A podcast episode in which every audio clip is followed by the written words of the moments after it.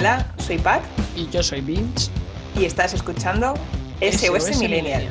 SOS Millennial es un podcast creado por y para millennials, donde hablamos de todos aquellos conflictos y dudas existenciales que hemos vivido esta generación. Todo ello aderezado con la salsa de la vida, el humor, para que tanto las alegrías como los dramas nos sepan mejor.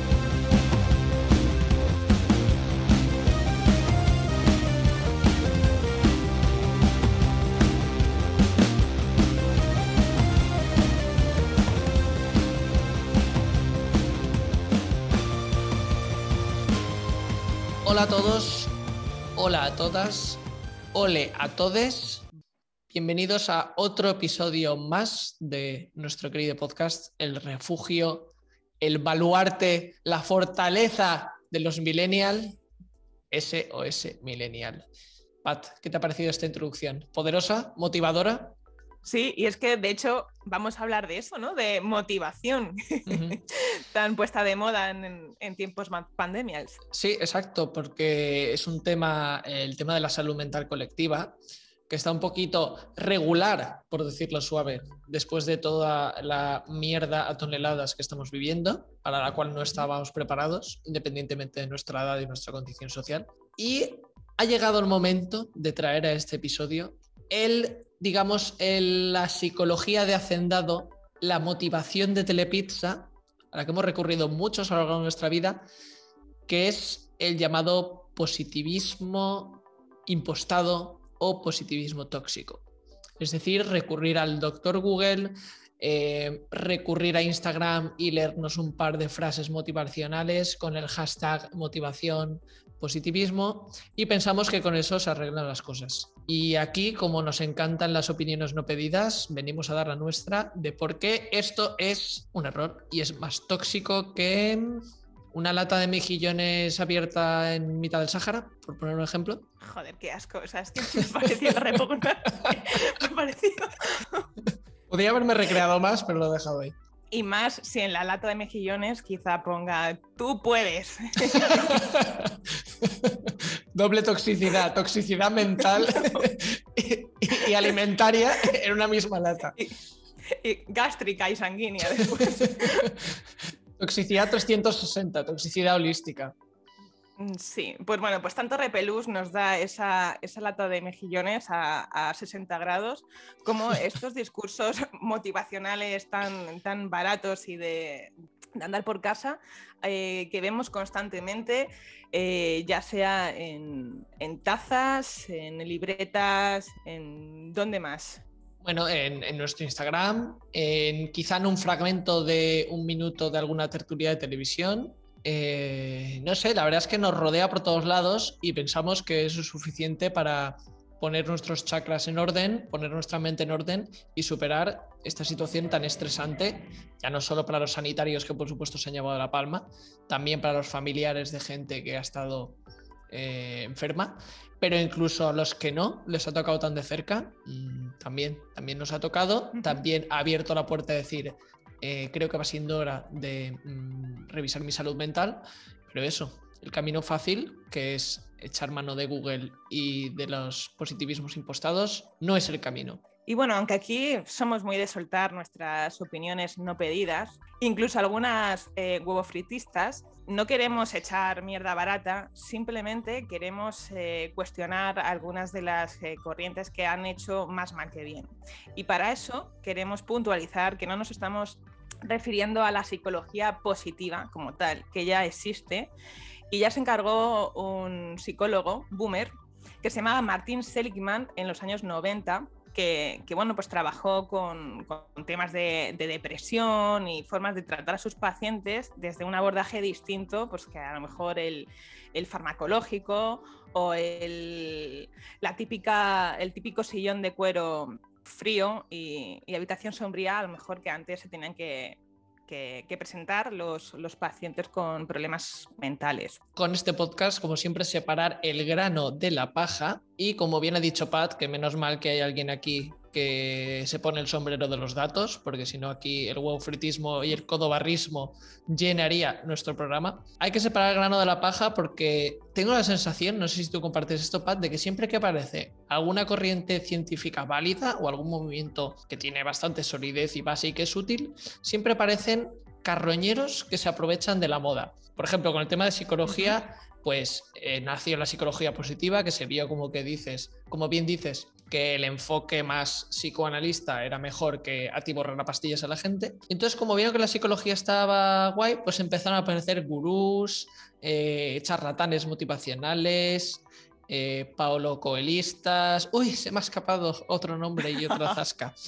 ¿Qué más? Luego también pienso, por ejemplo, en la nutrición, también tengo la sensación de que pasa. Se pone ya no de moda, se pone de manifiesto lo importante que es comer bien, dieta variada, eh, reducir los ultraprocesados y aparecen suplementos alimenticios de dudosísima calidad. Herbalife, perdón, perdón. Eh, no sé, da la sensación de que siempre, siempre aparece carroñeros y cantamañanas cuando hay algo bueno por ahí. Sí, pensábamos que solo pasaba con la música, que había acabado en el, en el trap y todas estas mierdas, pero pasa con todos los ámbitos. Te veo con ganas, con hambre, con ansia de hablar de estas cosas, por ejemplo, de, la nutrición, pero lo tenemos que dejar para otro capítulo. Ahora tenemos que hablar de otro tipo de nutrición y es la mental. Muy bien, me estás motivando mucho. Eh, no sé, aprovecha, véndeme algún curso, un libro, algo. Aprovecha que estoy motivado. Rápido, dame algo. dame una dosis de motivación. Si quieres más, apúntate a mi canal, pero te tendrás que conformar con que te mande una taza de momento. ¿No tienes, no sé, un gramito de motivación? Un, una uñita, me das un calo de superación personal? No sé, algo. Vamos a pasar a hablar de lo que es la positividad tóxica, que la hemos nombrado, pero vamos a sacar chicha. Y es esa positividad que, que sacamos eh, a la primera de cambio cuando ocurre cualquier fatalidad y entonces nos han impuesto como que tenemos que estar eh, felices y contentos todo el rato, eh, seguir adelante, sentir culpable si te sientes mal es como un nazismo de la, felicidad a toda costa. Es decir, eh, es normal y, es sano sentir emociones negativas, sentir frustración, ira, tristeza, lo que sea que, está relacionado con las circunstancias por las que estamos viviendo. Pero ¿qué ocurre? Que parece que, que nos tiene que dar como vergüenza sentirlas y en lugar de, experimentarlas, pues eh, sonreír, hay que sonreír. Sonríe o muere. Parece que es esto, el enmascarar tus verdaderos sentimientos, em, cambiar... Ojo, que no quiere decir que no cambiemos la, actitud y la forma de, ver una situación, pero el sentimiento que te viene en ese momento hay, hay que, hay que, hay que aceptarlo, Lo tenemos que validar. Exactamente. Hay que aceptar lo bueno y aceptar lo malo. Y luego sacamos la lectura que tengamos que sacar. No éramos conscientes de que estábamos siendo víctimas de esa positividad tóxica. Vamos a, rascar un poco más de chicha eh, sobre lo que significa este positivismo llevado al, al extremo.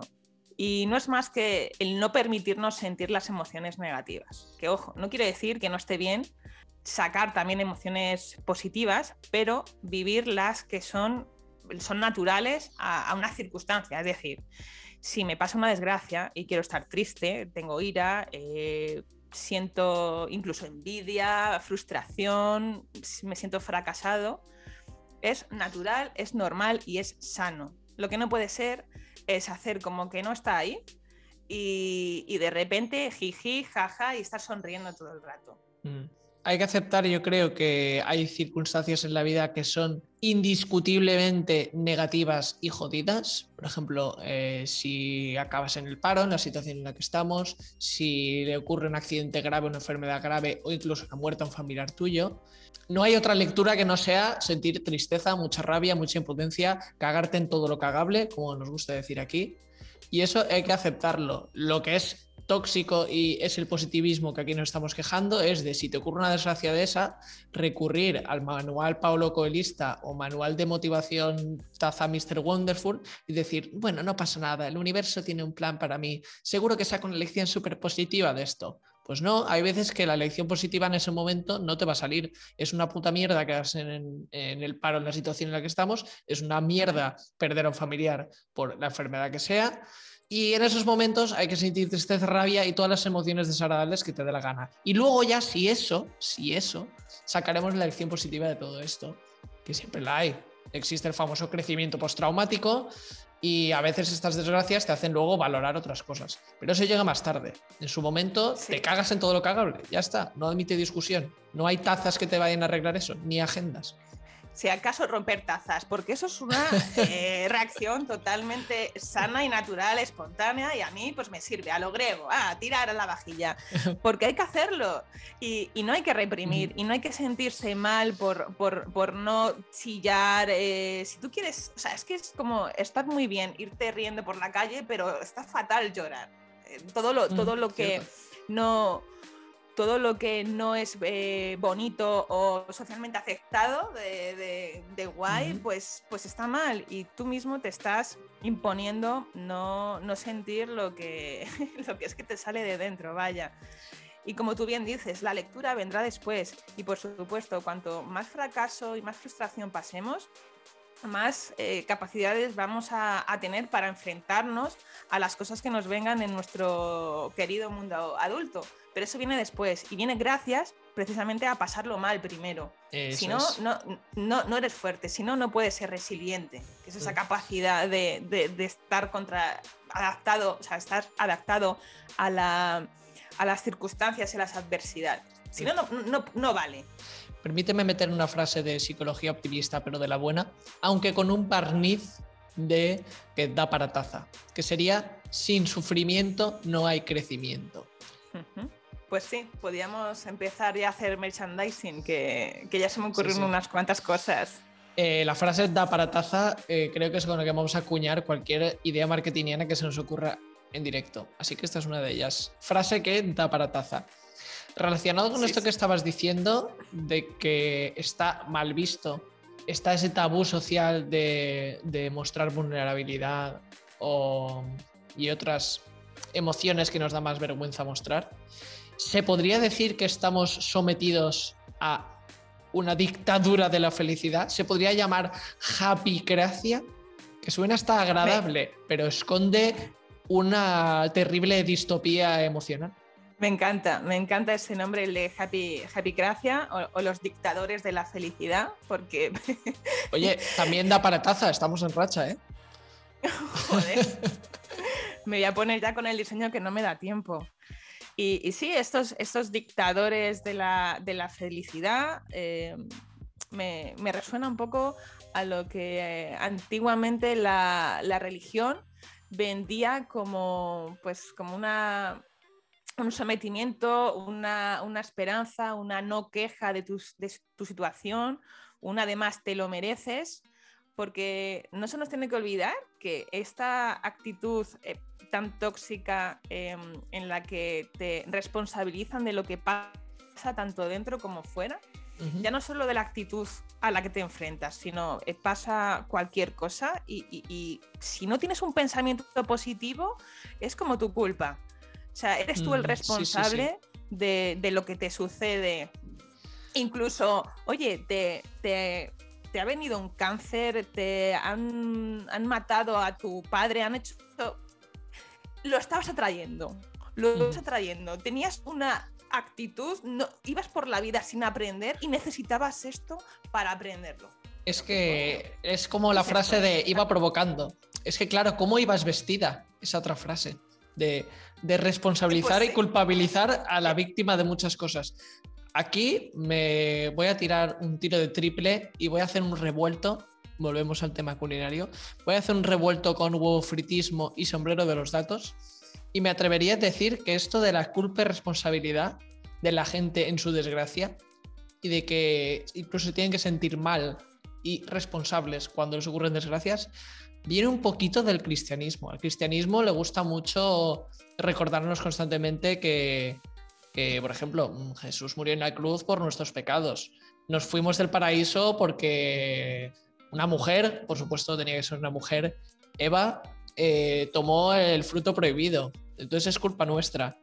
Y eso, quieras o no, yo creo que se ha marcado tan a fuego en el, llámalo, yo qué sé, ADN cultural occidental, no sé si oriental también. Yo diría que occidental, sí, porque es algo muy cristiano. Y, viene de muy lejos. Incluso, y ya mm, tiro otro triple y, vuelvo a mezclar huevo fritismo con sombrero de los datos, ha llegado hasta impregnar la política.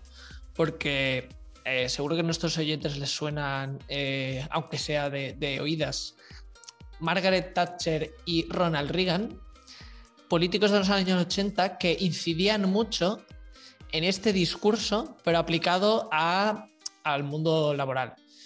Y decían muchas frases del tipo en las que transmitían que la pobreza era un defecto de la personalidad, acusaba a los hombres de estar en su situación por propia responsabilidad, que por qué, qué hacéis pidiendo casas o sanidad o educación al Estado si no estáis haciendo nada para cambiar vuestra situación. O sea, yo creo que es algo que ha entrado en nuestra mente por tantos lados que ha llegado hasta esto, hasta la psicología de hacendado y el positivismo tóxico. por un eh, lado. No sé si he hecho un revuelto muy indigesto o le ves algo de sentido a lo que digo. No, le veo sentido y además me uno a la causa rebelde, porque Em, eh, relación con lo, que, con lo que dices, está por un lado el responsabilizarnos de lo malo, que eso es lo que, lo que se llama culpabilizarnos. Hay, hay, cosas en el mundo que no están de nuestra mano por mucho que, queramos. Y luego también está el caso contrario, ¿no? El no responsabilizarnos a nosotros mismos de aquello a lo que sí que podemos eh, sobre lo que podemos actuar. Y es una forma de, hacernos más vulnerable y, formas de, dominarnos. El, hacernos más víctimas. Claro, el victimizar a alguien, estás, estás eh, eh, haciendo carne, carne de cañón para poder manipularle. No, no, tú no tienes, la, no tienes la culpa de absolutamente nada porque todo está escrito, todo tenía que pasar así hace que tú no te empoderes y que seas simplemente pues, pues un, muñeco eh, al que le suceden cosas y no, tienes ninguna herramienta, no has aprendido nada para, poder ser eh, pues, dueño de tu propia vida. Entonces están como esas dos corrientes, ¿no? La de eh, todo pasa y tú aquí no tienes nada que ver, o hasta las desgracias más fatales del mundo también dependen de ti. y nos dan, nos dan por todos los lados. ¿No lo ves? por todos lados, sí, sí, tal cual. A todo el mundo le, sonará mucho las típicas frases eh, de positividad tóxica de las que estamos hablando, eh, como por ejemplo, no pienses, mantente positivo. Eh, Perdón. O sea, que, No, no, no, pensar como consejo. Madúralo un poquito eso. Exactamente. El que no ha pensado es el que ha escrito esto. Lo que pasa es que ha ganado mucha pasta porque le, ha puesto, lo, ha cosido a un cojín, ¿sabes? Lo, ha vendido y entonces pues tú se lo regalas a tu amiga que la acaba de dejar el novio está hecha polvo. Y dices, no pienses, mantente positiva. Sí, a mí me gusta otra que se utiliza mucho que es la de querer es poder.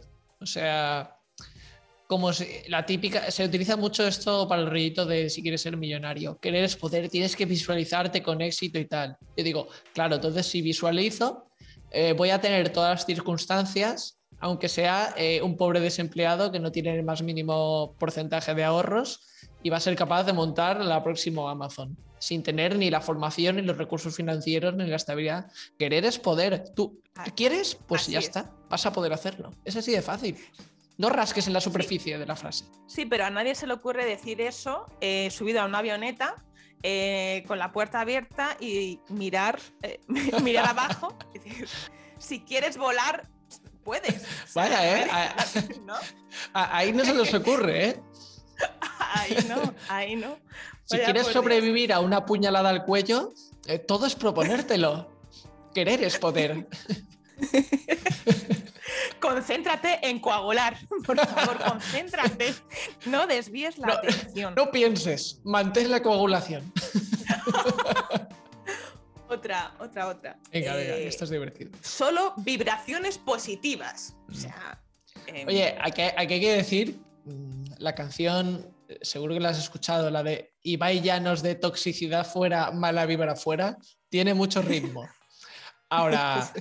si es verdad, de si esperas en la vida no tener que lidiar más que con vibraciones positivas, métete en tu cama y no salgas de ahí abajo.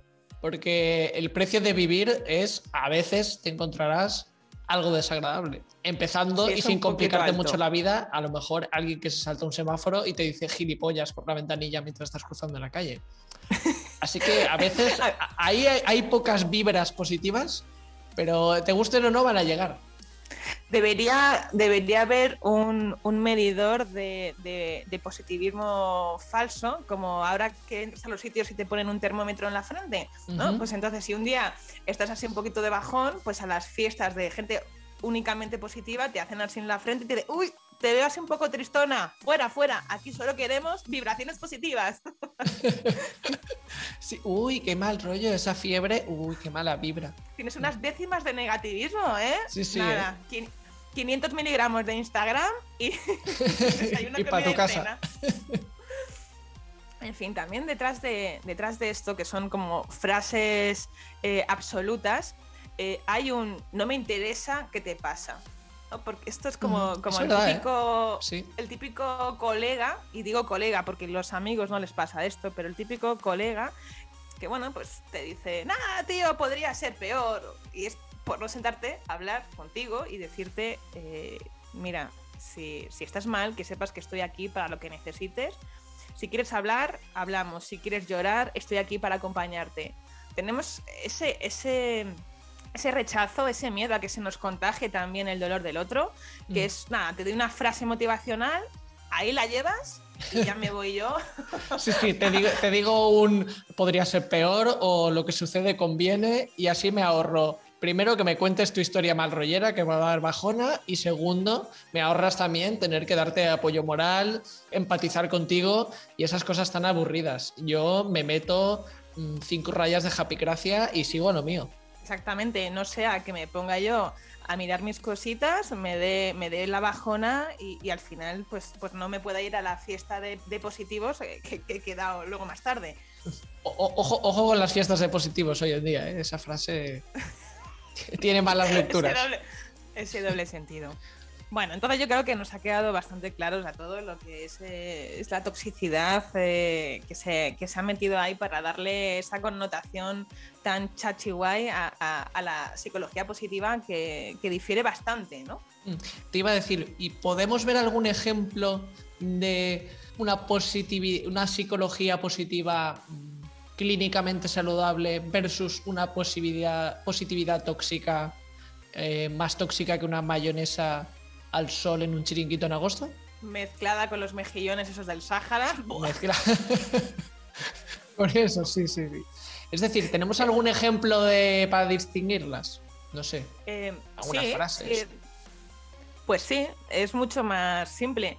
O sea, con que el, mensaje sea eh, bidireccional, o sea, en los dos sentidos, es decir, si una persona expresa que está mal, pues preguntarle y, estar ahí y apoyarle de alguna forma. Porque de la otra forma, em, que sea estos mensajes absolutos de los que hablábamos, de eh, no hagas esto, haz lo otro, mm, no estás dando pie a que la otra persona experimente ningún tipo de sensación negativa y con lo cual no, no va a aprender ni, se va a sanar. Es, no le estás, esto. Sí, no le estás dando la oportunidad de que esa persona te cuente qué es lo que le preocupa por lo que hemos dicho al principio, hay que aceptar que hay cosas que inevitablemente son preocupantes, son tristes o dan rabia. Entonces, hay que darle hay que prestar una oreja a quien lo necesite para decirlo, en vez de correr un tupido velo con alguna frase en plan, no pienses, mantente positivo o no te preocupes, sé feliz. Sí, esta, otra frase de, las que me, pues me encantan para, para lavarme con ellas en el baño. O sea, el fracaso no es una opción No, es que, ¿cómo que el fracaso no es una opción? Pues la, la frase, digamos, que sería de una aceptación y una validación, es el fracaso forma parte del éxito. Pero el fracaso existe, el fracaso hay que pasarlo y el fracaso es un maestro mm, grandísimo. Entonces, ¿cómo que no es una opción? Claro que es una opción. Si tú eh, le dices a esa persona que está en la avioneta a punto de tirarse eh, que, que el fracaso no es una opción, es que se va a tirar, porque no va a ver la parte negativa de cuando, de cuando se, se, involucra en algo. ¿Me explico? Yo cambiaría ciertas frases con excesiva purpurina, eh, tipo, con entusiasmo todo es posible y las pondría mucho más realistas. Con esfuerzo, sacrificio y perseverancia, todo es más fácil. Eh, eso, además de ser más realista, a nivel de marketing tiene el problema que es muy largo y no cabe en una taza. Vaya.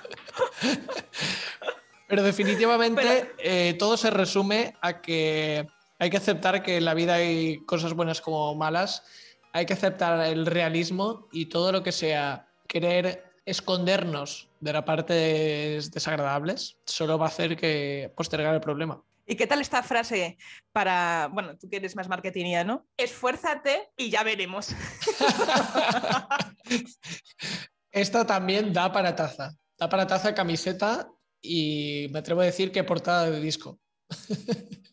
genial, genial. Pero sí, sí, creo que esta es la, el gran resumen en esa frase de lo que es el, la psicología positiva bien entendida. Sí, y ya nos vamos a arrancar por bulerías y como estamos hablando tan, tanto de toxicidad y aquí no nos gusta solamente eh, criticar, cuestionar y, bueno, pues echar mierda, sino que también nos gusta decir los remedios, esas recetas no mágicas, que aquí queremos ser muy realistas, y hacer un plan, ¿qué te parece si llamamos el plan detox para la positividad?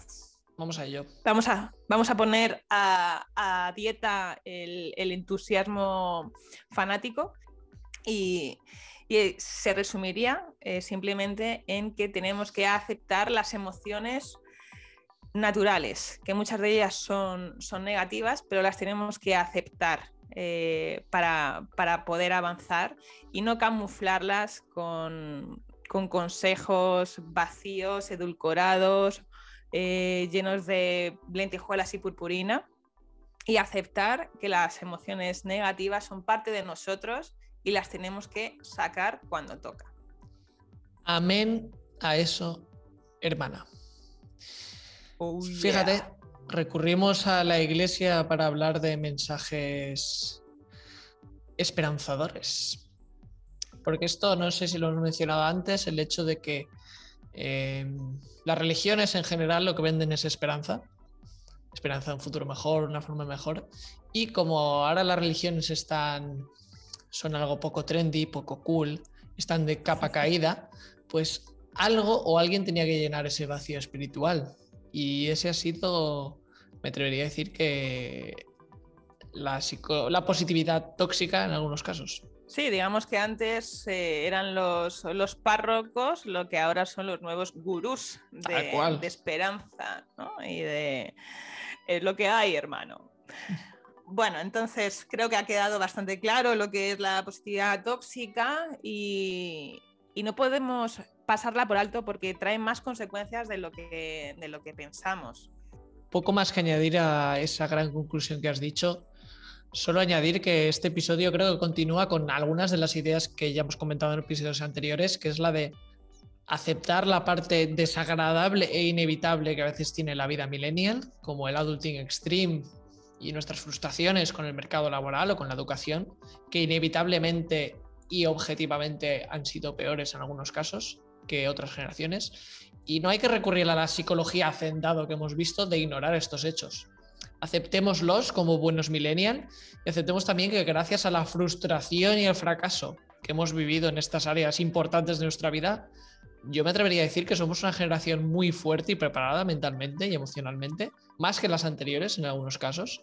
Y para que esto haya sido así, muchos millennials hemos admitido y reconocido la mierda que hemos pasado y una vez admitido eso, estamos ahora, a través de este podcast y a través de conversaciones con amigos nuestros, estamos sacando las lecciones positivas que tengamos que sacar después de estas vivencias. Así que por mi parte, nada más que añadir y Pat, yo no sé si quieres dejar a nuestros oyentes con algún plato, algún batido, algún cóctel que se te haya ocurrido para cerrar este episodio con un buen sabor de boca, un buen regusto en el paladar.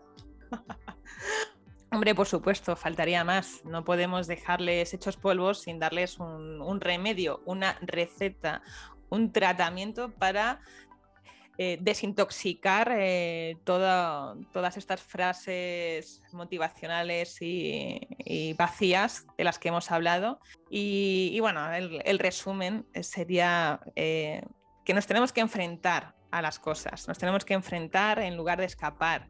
esto significa que cuando nos suceda algo, algo negativo o algo con lo que no estamos acostumbrados a, experimentar, que lo validemos, no, no, lo ignoremos a la primera de cambio. Hay que aceptar todas las emociones y, no solo las que nos hacen sentir bien. Vaya. Que sí, que está muy bien la, la esperanza, los ánimos, el tú puedes, el you can do it, que sí, está muy bien, pero desde un enfoque más realista.